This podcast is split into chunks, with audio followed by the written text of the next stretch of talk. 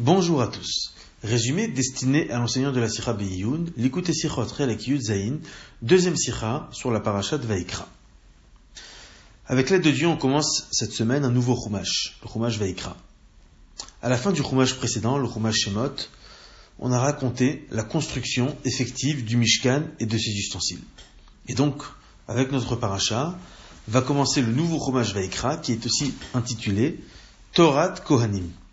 C'est dans ce Chumash que nous allons avoir les lois des différents sacrifices. D'ailleurs, la majeure partie des sacrifices vont être traités dans ce Chumash, le Chumash Vaikra. On aura la parasha Vaikra, parasha Tzav, et à partir de la parasha Shemini, on va nous raconter l'inauguration du Mishkan qui s'est passé autour de Rosh Chodesh Nissan. Alors, avant de commencer, il est important de préciser le fait qu'il y a plusieurs catégories de sacrifices. Il y a des sacrifices considérés comme chova, obligatoires, que l'homme a l'obligation d'offrir. Par exemple, si une personne a fauté et qu'il en est sûr, il a l'obligation d'apporter au Beth un korban khatat, l'expiatoire. Nous avons aussi le korban hacham. Alors hacham, c'est il y a plusieurs, euh, il y a plusieurs cas de figure sur le hacham. Hacham, c'est lorsqu'une personne a quelque chose à se reprocher. Par exemple, il a un doute s'il a fauté, ou par exemple, il y a certaines avérotes qui sont spécifiques sur lesquelles il y a un korban hacham. Mais encore une fois, le point commun qu'il y a entre le Korban Khatat et le Korban Hacham, c'est que ces deux sont des sacrifices obligatoires. Il y a eu un événement qui s'est passé. Suite à cet événement, l'homme doit offrir un sacrifice. Et nous avons aussi des sacrifices qui sont liés à des dates ou à des situations particulières. Par exemple, le Korban Pessah, l'agneau pascal, le Korban de la femme enceinte. Ce sont des situations particulières qui arrivent qui nous imposent d'offrir un Korban. Le point commun entre tous ces corbanotes que je viens de citer, c'est qu'ils sont chova, qui sont obligatoires. Nous avons aussi des corbanotes qui sont définis comme nedava, des corbanotes qui sont donc facultatifs qu'on offre en tant que, en tant que cadeau. Donc des sacrifices que l'homme n'a pas l'obligation d'offrir, mais qui peut l'offrir s'il le souhaite. L'exemple le plus classique, c'est le korban Ola, l'Holocauste. C'est un sacrifice que un homme offre à Kadosh Baruch même s'il n'y a pas de raison apparente, il veut faire un cadeau à Kadosh Baruch et alors effectivement, ce korban pardonnera les fautes commises involontaires, les mitzvot assez, ça veut dire les mitzvot positives. Par exemple, si un juif a oublié de filine, il ne peut pas mettre le korban tratat. Le korban tratat est uniquement s'il a transgressé une mitzvah négative.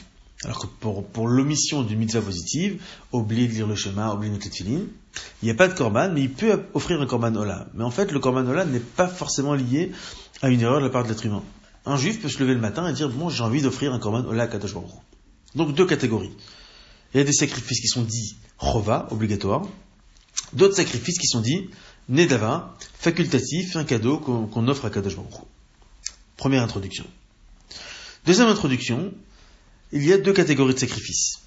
Il y a des sacrifices qui sont dits tzibour, qui sont liés à la communauté. Par exemple, euh, le korban tamid, qui était offert tous les jours, un le matin, à l'après-midi.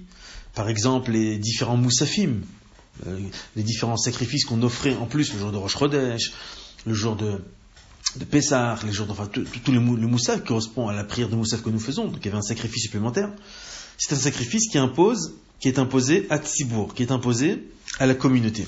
Alors certes, chaque année on renouvelait une caisse commune dans laquelle tout le monde devait cotiser, mais concrètement ce sacrifice n'est pas un sacrifice individuel, c'est un sacrifice communautaire, Tzibour. Et il y a une autre catégorie de sacrifices qui s'appelle Korbanot Yahid, donc des, sacrifices individuels, comme la majorité des sacrifices Khatat, Hacham, Ola, etc. Ce sont des sacrifices qui sont individuels. Donc voilà, nous avons des sacrifices obligatoires, des sacrifices facultatifs, et dans chacune de ces catégories, nous avons certains sacrifices qui sont communautaires et d'autres sacrifices qui sont individuels. L'objectif du cours d'aujourd'hui, c'est d'essayer de comprendre l'ordre dans lequel la Torah nous présente les corbanotes. Voilà. L'ordre dans lequel la Torah nous présente les corbanotes.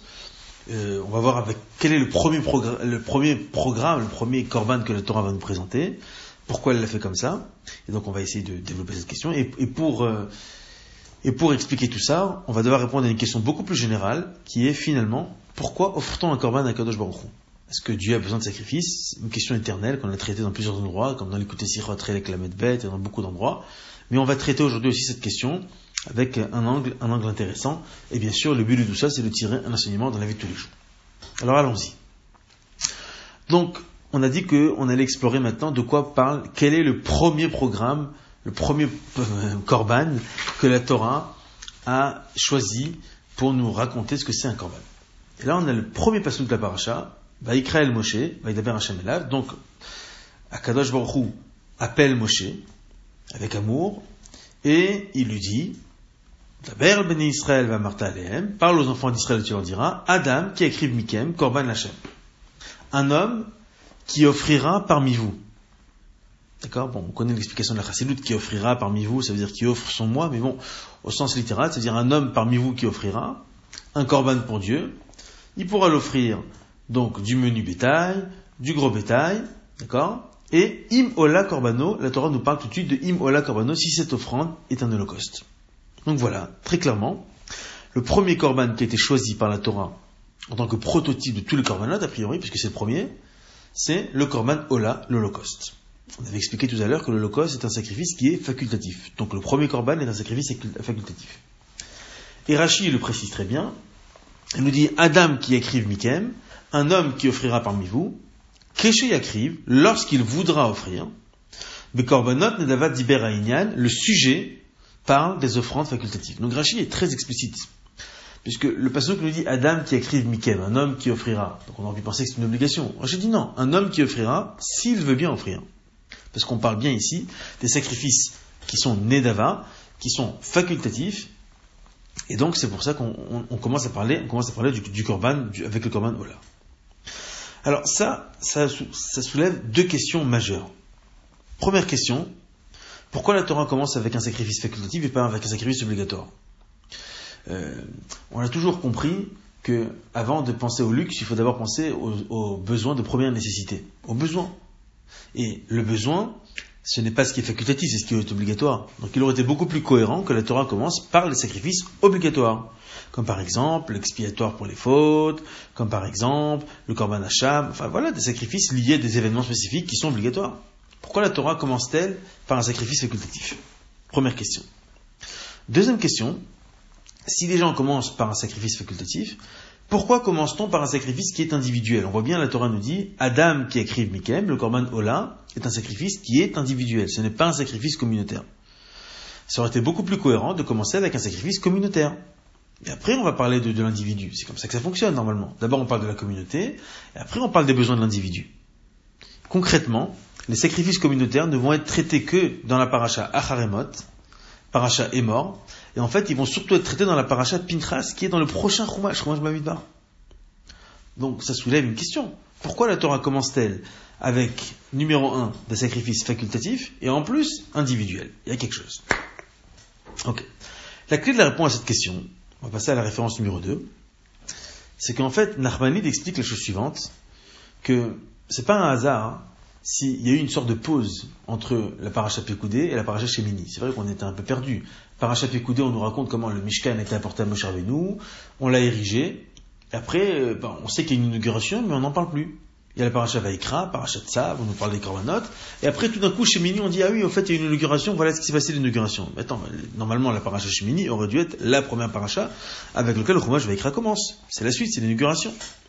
Explique le Ramban, Nachmanide, il dit non, en fait, ce qui s'est passé, c'est que les, parachiotes des, sacrifices qu'on va avoir dans le parachat Vaikra et Tzav sont des parachiotes qui ont été dites avant l'inauguration du Mishkan et avant le huitième jour de l'inauguration.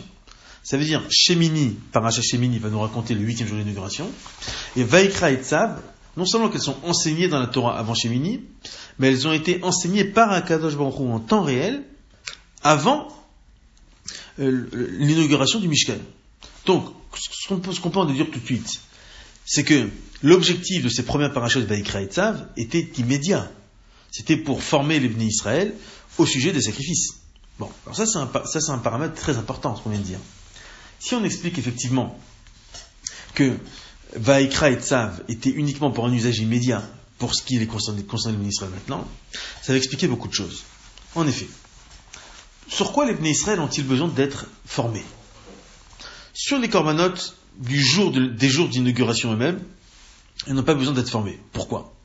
Puisque Rachid nous a appris dans la paracha Tetzavé que Moshe Rabbeinu était le Kohen Gadol pendant les jours d'inauguration, et uniquement pendant les jours d'inauguration. Moshe chez Shimesh Milouim. Donc Moshe, comme c'est le Kohen Gadol, il n'a pas besoin de former, c'est lui qui est sur place. D'accord. Donc pendant les huit jours d'inauguration, Moshe Rabbeinu sait très bien tous les sacrifices qu'il doit faire, les sacrifices du Shabbat, les sacrifices de Rosh Chodesh, qui ont été effectivement offerts, mais il les connaît déjà, puisque c'est lui le Kohen Gadol. Ok.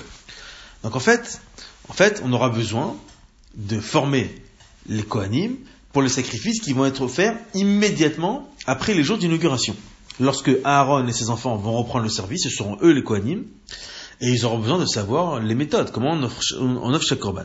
Et pareil, aussi, pendant les huit jours d'inauguration, bon, il y a une euphorie, tout le monde est là, il y a un programme qui est défini par, par Moshe Rabbeinu, de, la bouche d'Akadash mais tout le monde attend de savoir, bon, alors qu'est-ce qu'on pourra offrir dans ce Beth Amikdash Comment ça fonctionne, dans ce Mishkan? Et donc, c'est pour ça, dit le Rabbi, c'est de là que va découler l'ordre des injonctions. En fait, ce n'est pas par rapport à l'ordre d'importance, mais c'est par rapport à l'immédiateté, par rapport à la nécessité. Mettons-nous dans la peau d'un juif qui est là, dans le désert, on inaugure le Mishkan. De quel sacrifice a-t-il besoin d'être au courant? Les sacrifices qui sont gérés par Moshe, il n'a pas besoin d'être au courant puisqu'ils sont gérés par Moshe Rabbeinu. Quel sacrifice a-t-il besoin d'être formé Donc il va être formé, il va être formé spécifiquement pour des sacrifices qui vont démarrer après les jours, après les jours d'inauguration. Ok. Alors ça, avec ça, ça va nous permettre de comprendre pourquoi on a commencé par les sacrifices facultatifs. En effet, les sacrifices obligatoires, c'est quoi? En général, ce sont les sacrifices qui viennent pour pardonner une faute.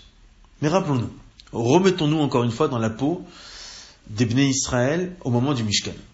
La faute du Vaudor, ils l'ont déjà faite. Ils ont compris que fauter, c'est très grave. Ils ont fait tchouva, une tchouva exceptionnelle, au point que Dieu les a pardonnés. Et au point que, comme on a dit dans la paracha Pekoudé la semaine dernière, et les Pekoudé à Mishkan, Mishkan et Edout, à Kadosh Baruch par le Mishkan, il va témoigner au Bnei Israël qu'il a renoncé à les punir à la faute du Vaudor et qu'il fait résider ses shrina parmi eux. Ça veut dire que les Bnei Israël, ils sont dans une, telle proximité avec les Kadosh Baruch la shrina réside dans le peuple juif, Dieu a repris confiance en eux, ils sont dans une telle euphorie, dans une, telle proximité avec les Kadosh Baruch que c'est clair qu'ils ne sont pas dans une ambiance de faute, ils ne vont pas fauter. Donc, si Moshe Rabbeinu dit, se pose la question de quel sacrifice les Juifs ont-ils besoin d'être au courant, c'est vrai que dans le temps, lorsque les Juifs vont euh, baisser un peu la pression et qu'ils vont, ils vont, un petit, ils vont reprendre le cours normal entre guillemets de la vie, bon, malheureusement les fautes vont reprendre. Mais là, n'oublions pas, Moshe Rabbeinu veut leur parler des halachot qui vont leur correspondre immédiatement. On inaugure le Mishkan, dans l'immédiat, de quoi doivent-ils savoir? De quoi doivent-ils être au courant? Des sacrifices obligatoires comme les, expiatoires, ils vont pas fauter, ils sont pas dans de fauter c'était beaucoup plus opportun de leur parler des sacrifices Nedava, des sacrifices facultatifs. Pourquoi? On a vu dans les parachutes précédentes, bah, y a quel Pécoudé, on a vu à quel point les bénis Israël étaient extrêmement généreux. On a fait cours aussi la semaine dernière sur ça. On a expliqué le Nedivut Talev exceptionnel qu'on a vu chez les bénis Israël. Et donc, au point que, voilà, c'est pour la première fois dans l'histoire, les gens faisaient tellement de dons qu'on a dû leur, demander d'arrêter d'apporter des dons. Donc c'est tout à fait cohérent que lorsque Moshe Rabbeinu se pose la question, de quoi vais-je leur parler au Bnei Israël? Qu'ont-ils besoin d'entendre? Mais c'est évident, il va leur parler des sacrifices Nedava. Parce qu'ils sont, dans un élan de générosité. Donc il faut leur parler des sacrifices de générosité. Les sacrifices pour les fautes, ils ne sont pas dans cet esprit puisqu'ils ne fautent pas à ce moment-là. Donc, c'est la raison pour laquelle la Torah a commencé par parler d'un sacrifice qui est Nedava. Un sacrifice qui est facultatif, un sacrifice qui représente le don qu'un juif fait avec Kadosh Baruch Et c'est seulement après que la Torah va parler aussi des sacrifices obligatoires pour les fautes diverses, etc. Parce que comme on l'a expliqué, les gens malheureusement finiront bien par, peut-être, par, par refauter. Donc là, il faut qu'ils soient, qu'ils soient au courant aussi de ça. Mais le chidouche principal qu'on a appris avec le, le, Ramban dans la référence numéro 2, c'est qu'on a, on a appris que Vaikra et Tzav sont des parachutes, des parachutes que Moshe Rabbeinu a fait à usage immédiat. Et donc ça, ça change tout. Comme c'est à usage immédiat, il va leur donner uniquement les halachot qui sont nécessaires, dans les, qui, sont, nécessaires, qui sont nécessaires dans, les médias. Voilà comment on peut expliquer tout ça. Et donc, c'est pour ça qu'on parle effectivement de sacrifices individuels pour que chaque juif, chaque juif sache comment le Mishkan va lui parler, qu'est-ce que lui pourra offrir. Puisqu'encore une fois, les sacrifices communautaires sont gérés de toutes les façons par Moshe, qui est le coin de service pendant les huit jours, donc il sait comment les gérer. C'est pour ça que Moshe n'a pas besoin de leur parler de ça. On parlera de ça après. Maintenant, j'ai envie de dire au Israël, dit Moshe Rabbeinu, quels sont les halachot qui vous correspondent, vous êtes curieux, vous voulez savoir qu'est-ce qu'on va offrir, eh bien voilà, vous êtes dans un élan de générosité, donc on va vous parler de Korbanot Nedava, et pas, le Korban Nedava par excellence, c'est le sacrifice Ola, l'Holocauste, et on va vous parler des sacrifices que chacun de vous pourra offrir, pourra offrir au Mishkan. Alors, maintenant qu'on a, expliqué tout ça, on va rentrer un peu plus profondément. Euh, pour expliquer comment comprendre, comment comprendre tout ça. En fait, il est connu à propos des sacrifices que l'essentiel d'un sacrifice, c'est la kavana de l'homme. Où on voit ça? C'est la Mishnah qui nous fait remarquer que dans notre paracha et dans la paracha de Sav, on voit qu'il y a une appellation qui est commune entre Olata Behema, Olata Of et Mincha. Pour rappel, Olata Of, c'est un holocauste animal qui peut être un animal qui, vaut plusieurs centaines ou milliers d'euros. Olata Of, c'est une holocauste avec un volatile, un oiseau qui vaut beaucoup moins cher. Et Mincha, c'est une offrande qui peut être même euh, une omelette. D'accord? Et donc, ce qui est intéressant, c'est que pour les trois types de, de korbanot, la Torah emploie la même formule, Ishe, Reach, Nichoach, Lachem. Combustion d'une odeur agréable pour Dieu. Et la Mishnah nous fait remarquer, elle nous dit, mais c'est quand même bizarre, que y en a un qui va, offrir un gros don, un gros korban, un qui offre un petit korban, un qui offre un korban minuscule, et pour les trois, on emploie la, même appellation. C'est pas normal. Et de là dit la Mishnah, les Lamed, c'est pour t'enseigner, que certains donnent plus, d'autres donnent moins. Ce qui compte, c'est que l'homme dirige sa pensée vers le ciel, vers Akadosh, vers Akadosh Baruch. Donc on voit ici à quel point le korban, au-delà de l'aspect technique du korban, offrir un korban à Akadosh Baruch il, faut, il y a une importance à la kavana. Ce qui fait que, peu importe la valeur du don, ce qui compte, c'est la kavana. D'ailleurs, on connaît bien ce que dit Narmanide, que lorsque la personne offrait le korban à Kadosh il devait penser que en fait celui qui a fauté c'est pas l'animal ou c'est pas la volatile ou c'est pas quoi que ce soit. Celui qui a fauté c'est lui et c'est lui qui aurait dû être puni, c'est lui qui aurait dû qui aurait dû avoir c'est son sang qui aurait dû être versé et c'est son corps qui aurait dû être brûlé si ce n'était le chesed d'Akadosh qui a accepté un échange par l'animal. Donc on voit bien à quel point la kavana est omniprésente. D'ailleurs, le Sefer Abahir, qui est un, livre, un c'est considéré comme le premier livre de la Kabbalah qui est attribué au Tana, maître de la Mishnah, Rabbi Nechuna ben Il nous dit pourquoi le Korban est appelé Korban. Korban, ça vient du mot Karov. Karov qui veut dire proximité.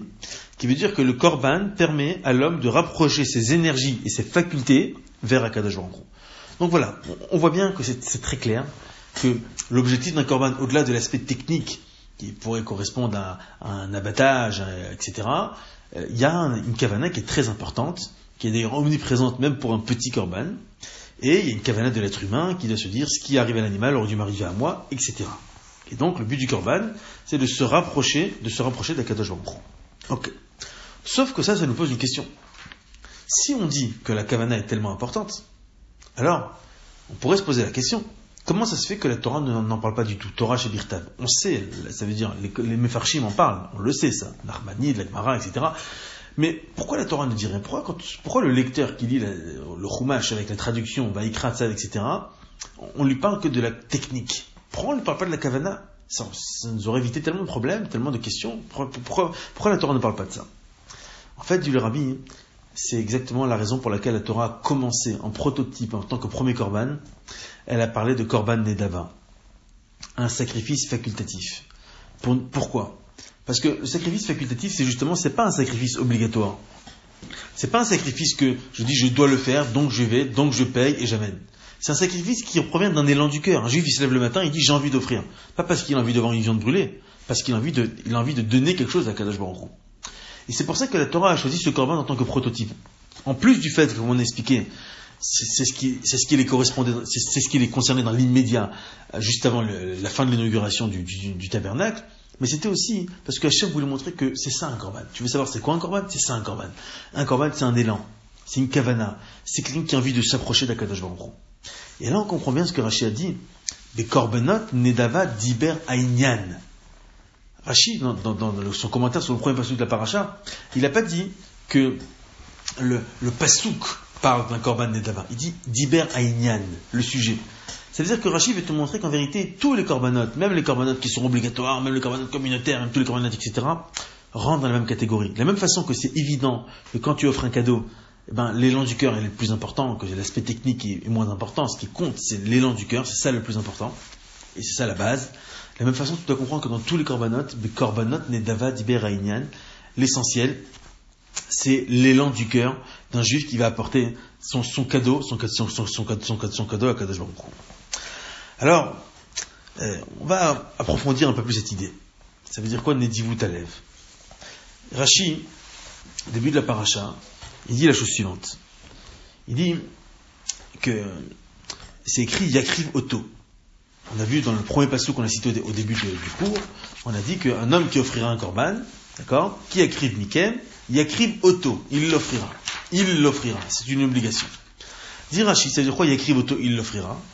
Ça veut dire qu'on l'obligera à l'offrir. C'est-à-dire quelqu'un qui s'est engagé à offrir un korban et qui n'a pas envie de le faire. Il dit c'est j'ai pas envie de le donner maintenant. On le force. Comment on le force? Alors, ben, coro. Est-ce qu'on va le forcer avec menu militari à la main? Alors, c'est écrit non. Le même passouk qu'on a lu dans la référence numéro 1, il a dit l'irtsono. Et c'est contradictoire. Tu me dis il l'offrira coûte que coûte, et tu me dis l'irtsono, il doit l'accepter. Qu'est-ce que dit Rashi Il dit haketzad kofinoto En fait, on va le forcer, on va le contraindre jusqu'à ce qu'il dise je veux.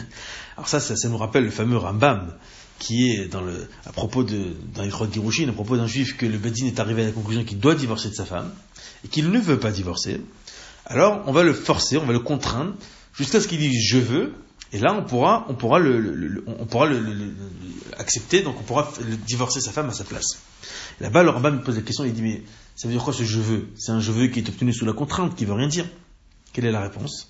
Le parce qu'en vérité, au fond de lui, un juif, il a envie, liot Israël, de faire partie du peuple juif. Il a envie d'accomplir les mitzvot. Il a envie de s'éloigner des Averot. Mais qu'est-ce qui s'est passé? Yitro C'est son Yetzara qui l'a attaqué. Comme son Yetzara l'a attaqué, qu'est-ce qu'on fait? Alors nous, on va frapper son Yetzara, comme ça, va, son Yetzara va être affaibli. Et là, quand il va dire je veux, c'est son âme divine qui va parler, et c'est son vrai moi qui va parler, qui lui en vérité avait envie.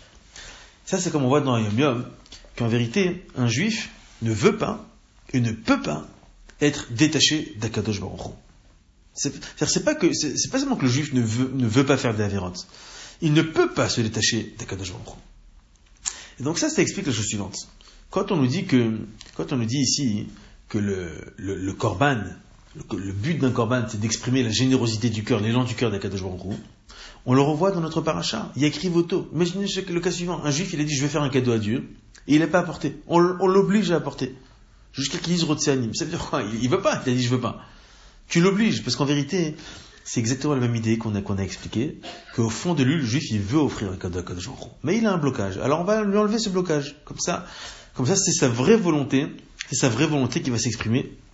Et qui va lui permettre d'accomplir la volonté de Kadosh avec ça, on va comprendre aussi pourquoi dans notre paracha, quand on, toujours dans le, premier pasuk, hein, tout le cours d'aujourd'hui sur le premier pasuk de la paracha, enfin les quelques premiers pasukim de la paracha, l'appellation qu'on utilise pour désigner l'être humain qui offre un sacrifice, comment on dit un être humain? On peut dire Ish, Enoch.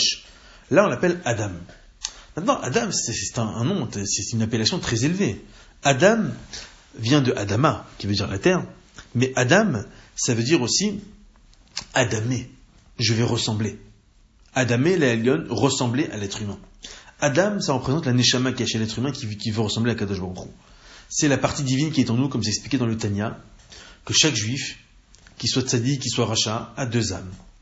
Une âme qui fait vivre son corps, qu'on appelle l'âme animale, et, la deuxième âme, qui vient plus tard, qui se dévoile à la, bar mitzvah, c'est Chelek Elokam Imaral Mamash, c'est une partie, c'est une partie divine. C'est le Adam qui est en nous. Adam.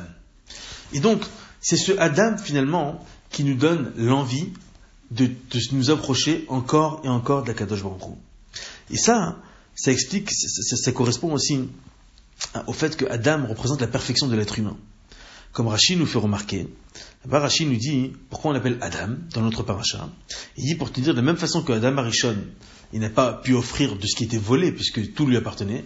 De la même façon, Af atem minagazel, vous aussi n'offrez pas de, ce qui, est volé, on n'a pas le droit d'offrir un corban qui est volé. Ça veut dire quoi? Ça veut dire qu'en vérité, on veut, parler du niveau de Adam Arishon tel qu'il était avant la faute. On veut parler du niveau d'Adam Arishon tel qu'il était dans sa perfection. Pour te dire, voilà ce que tu dois comprendre. Un juif profondément est parfait. Même si tu ne le vois pas, sache qu'il est parfait. Mais korbanot nedava diber Parfois, il a du mal à exprimer cette perfection. Le korban va l'aider à exprimer cette perfection. Alors avec ça, on va conclure. On va comprendre pourquoi notre paracha, Vaikra, elle commence avec Vaikra. Vaikra, ça veut dire il l'a appelé. En général, dans la Torah, comment ça se passe? Vaïdaber Hashem, Moshe est mort, Dieu il a parlé. Il a parlé. Mais là, avant le Vaikra, avant le Vaïdaber, on a un Vaikra. Dieu, il a appelé Moshe et il lui a parlé. Qu'est-ce que nous dit Rachid Rachid nous explique qu'en vérité, on doit savoir que dans toute la Torah, chaque fois qu'on a un Vaïdaber, Hachem Moshe est mort, avant le Vaïdaber, il y avait un Vaikra. C'est quoi le Vaikra? C'est la Riba. C'est un signe d'affection. C'est-à-dire, avant de parler, à, Dieu, avant de parler à Moshe Rabbeinu, il l'appelle. Il dit Moshe, pour le, mettre en, condition d'écouter ce qu'il a à dire. Et donc Rachid nous dit que dans toute la, Torah c'est comme ça, que aux prophètes des nations auxquelles Dieu n'a pas envie de parler, alors il, leur parle de façon araille, de façon accessoire, mais de façon fortuite et de façon impure, mais euh, aux prophètes de, de, de, Israël, Kadosh Baruch il fait comme les malachim, les karaz et elzé, c'est-à-dire qu'il les appelle pour leur donner du kavod. Très bien. Donc on voit que le Vaikra exprime un signe d'amour. Bon, on a compris que c'est pour toute la Torah, mais on pourrait se poser une question très simple. Si tu me dis que tous les Vaïdaber, Hachem, Moshe, les morts dans la Torah, ils sont précédés d'un Vaikra, ils sont précédés d'une marque d'amour, d'une marque d'affection, pourquoi on a attendu la paracha Vaikra pour nous le dire? Pourquoi depuis le début de Shema tu l'as pas dit Pourquoi tu l'as pas dit dans Bereshit? Pourquoi t'as attendu le fromage Vaikra Pourquoi on a, choisi le Korban pour nous apprendre ce chidouche, pour en faire le prototype, pour nous apprendre ce chidouche, que chaque fois que Dieu il parle à Moshe Rabbeinu, il lui parle avec la, il lui parle avec la chantriba. Et en fait, la réponse, on l'a déjà c'est pour nous dire la chose suivante, que c'est spécifiquement dans le Corban qu'on a vu la chiba, l'affection particulière que Dieu portait au Béné Israël. Et de deux façons. D'abord, on a vu que comme les Béné Israël, on l'a vu dans la paracha de la semaine dernière, ils avaient un élan de construire le Mishkan qui était tellement extraordinaire, cette Nedivutalev, cet élan qu'avaient les Béné Israël, cette, générosité a éveillé aussi un élan de générosité de la part d'Akadosh Comme dit Shlomo Ameler dans Michelet, dans les Proverbes, ça veut dire que de la même façon que quand on va devant un cours d'eau, le visage qu'on voit sur le cours d'eau, c'est le visage qu'on envoie. Tu fais une grimace, tu verras une grimace sur le cours d'eau, hein, parce qu'il y a le, le, reflet. Et tu fais une tête, et, tu fais un sourire, tu verras, tu, verras le sourire. De la même façon, tu fais un sourire à quelqu'un, il te fera un sourire. Tu lui fais la tête, il te fera la tête. Et c'est la même chose avec le Kadosh Baruch Tu te montres généreux envers un Kadosh Baruch il est généreux envers toi. Tu te montres pingre avec un Kadosh Baruch il est pingre avec toi aussi. Donc c'est exactement ce qui s'est passé. Quand Akadosh Baruch il a vu que les bénis Israël étaient tellement généreux, alors c'est le, résultat naturel de cette générosité de Vayakel et Pekoudé, comme on a parlé la semaine dernière, c'était Vayikra. C'est Kadosh Baruch dit, bon, alors maintenant, moi aussi je vais vous montrer ma générosité. Moi aussi je vais vous Vayikra, je vais vous appeler. Je vous le fais tout le temps, mais là je vais vous montrer que je le fais, que je vous appelle. Ça c'est un premier point. Mais un dernier point, c'est qu'on doit savoir que cette générosité même des Israël, d'où elle vient, comment, comment ça vient qu'un juif il est tellement généreux comme ça avec un, envers un Kadosh Comment c'est comment, comment, possible? Ça, ça vient de Vaikrel Moshe. Ça veut dire qu'avant même que le juif soit généreux envers Akadosh Baruch Akadosh Baruch a déjà appelé, appelé, chaque juif. Donc en fait, c'est un ascenseur qui monte, qui descend, qui monte, qui descend. D'abord, il y a Vaikra, Akadosh Baruch appelle le juif, et quand le juif se sent appelé, alors il fait, alors il a un élan de générosité, et quand le juif renvoie l'élan de générosité, alors Akadosh Baruch il renvoie lui encore une fois un élan de générosité, mais c'est Hachem qui a commencé le premier. Et ça va comme ça monte, ça descend, ça monte, ça descend. Ça veut dire Hachem il envoie un élan, on lui renvoie un élan, il nous renvoie un élan, va écra. Avec ça, on a, on a compris aujourd'hui pourquoi la paracha de cette semaine, pourquoi le roumage va écra, a commencé par un korban nedava, On a expliqué la raison technique au début du cours, puisque c'est ce qui était c'est ce qui les concernait dans l'immédiat. On a expliqué aussi la raison profonde, pour te dire que tous les corbanotes, le but de tous les corbanotes, c'est la kavana. La kavana, c'est l'élan c'est la spontanéité, le fait que l'homme a envie de s'approcher d'Akadosh Et on a expliqué que même si parfois ça ne se voit pas, mais en vérité, profondément, le juif est déjà comme ça, il suffit juste de le, révéler. Et c'est pour ça qu'on est appelé Adam, qui est un signe de perfection. Et c'est pour ça aussi que la paracha, le chumash, commence par Vaïkra, qui est un signe d'amour, l'amour que Dieu porte au juif, qui éveille le juif, et qui, cet amour que le juif aura vers Akadosh éveillera aussi l'amour que que le, que le aura encore une fois pour le juif. Donc voilà. C'est-à-dire que nous aussi, ce qu'on peut comprendre, c'est pas écrit clairement, mais ce qu'on peut comprendre, c'est qu'il y a des choses dans la vie qui sont nedava et des choses qui sont rova. Il y a des choses qui sont facultatives, qu'on n'a pas obligé, qu'on n'est pas obligé de faire et qu'on les fait quand même. Il y a des choses qui sont obligatoires. La Torah nous apprend que il faut pas vivre seulement en mode de rova, de dire bon, je fais ce que je dois faire et ça, et je suis quitte. Il faut aussi se poser la question où est ta générosité, où est ton élan du cœur, où est ton cadeau, même dans les éléments obligatoires. C'est ça le rinouche a appris. C'est que même un korban qui est chovin, tu dois conserver l'aspect nedava, de dire je le fais parce que je dois le faire, mais j'ai l'élan du cœur qui est là, je veux le faire, je suis content de le faire. Voilà. Et ça, c'est la perfection que le juif a déjà, qui parfois a du mal à se dévoiler. Donc, voilà, à jour il fait ce qu'il faut pour que ça, se dévoile et qu'on peut s'approcher comme ça de bonnes nouvelles.